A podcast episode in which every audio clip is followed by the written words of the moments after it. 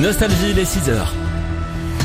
Les infos Guillaume Parisot. Bonjour Guillaume. Bonjour Eddy, bonjour à tous. La Russie stoppe ses livraisons de gaz vers la Pologne et la Bulgarie. Place aux tractations avant les législatives et la météo. Encore une belle journée sur l'Hexagone. Moscou réplique dès aujourd'hui. Le groupe, le groupe russe Gazprom suspend ses livraisons de gaz vers la Bulgarie et la Pologne, annonce hier des deux pays. En cause, la nouvelle procédure de paiement en roubles. La ministre polonaise du climat écrit sur Twitter qu'il n'y aura pas de pénurie. De son côté, la Bulgarie s'est dit prête à obtenir le gaz manquant par d'autres sources. Les États-Unis prêts à remuer ciel et terre pour faire gagner l'Ukraine contre la Russie. Déclaration hier du chef du Pentagone lors d'une réunion avec ses homologues alliés en Allemagne. Les Pays-Bas vont livrer des blindés à l'Ukraine tandis que Berlin va envoyer des chars de type Guépard. Un risque réel de troisième guerre mondiale. La phrase du chef de la diplomatie russe a glacé hier le sang des Occidentaux.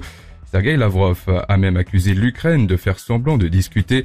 Cette perspective sur un climat, sur un conflit mondial est crédible pour l'ex-diplomate et écrivain russe d'origine ukrainienne Vladimir Federovski. C'est une déclaration qui reflète euh, cette période, que c'est une période de tous les dangers. Tout d'abord, il y a une bataille, peut-être la, bataille la plus meurtrière depuis la Deuxième Guerre mondiale qui s'annonce à Donbass. Et d'autre part, euh, les déclarations de tous les côtés étouffent la perspective de, la sortie de la crise par les négociations. L'arrivée massive des armes euh, en Ukraine, euh, le fait que les Russes ils ont annoncé la deuxième phase de l'opération, et finalement les efforts des intermédiaires pour l'instant pour sortir de la crise par les négociations s'échouent.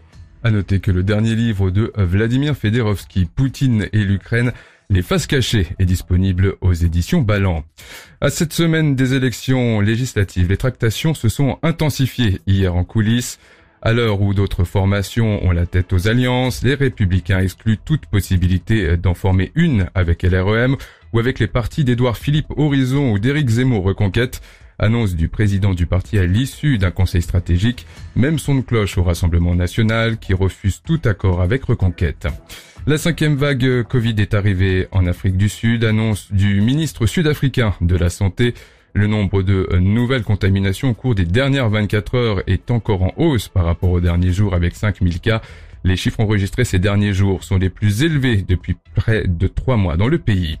On connaît le président du 75e Festival de Cannes. Il s'agit de l'acteur Vincent Lindon. L'an dernier, l'acteur était à l'affiche de la Palme d'Or Titane. C'est le premier Français à tenir ce rôle depuis Isabelle Huppert en 2009. Vincent Lindon succède au réalisateur américain Spike Lee. Le Festival de Cannes se déroulera du 17 au 28 mai prochain. Décollage aujourd'hui d'un vaisseau SpaceX pour l'ISS. La mission baptisée Crew Force doit s'envoler depuis la Floride peu avant 10 heures heure française. Quatre astronautes vont rejoindre la station internationale.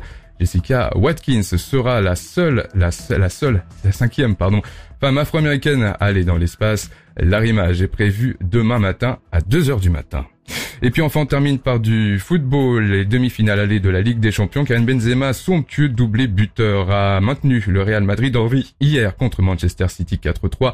L'autre demi-finale, c'est ce soir. Liverpool est opposé à Villarreal, coup d'envoi à 21h. C'est une belle journée qui commence. Parfaitement. Euh...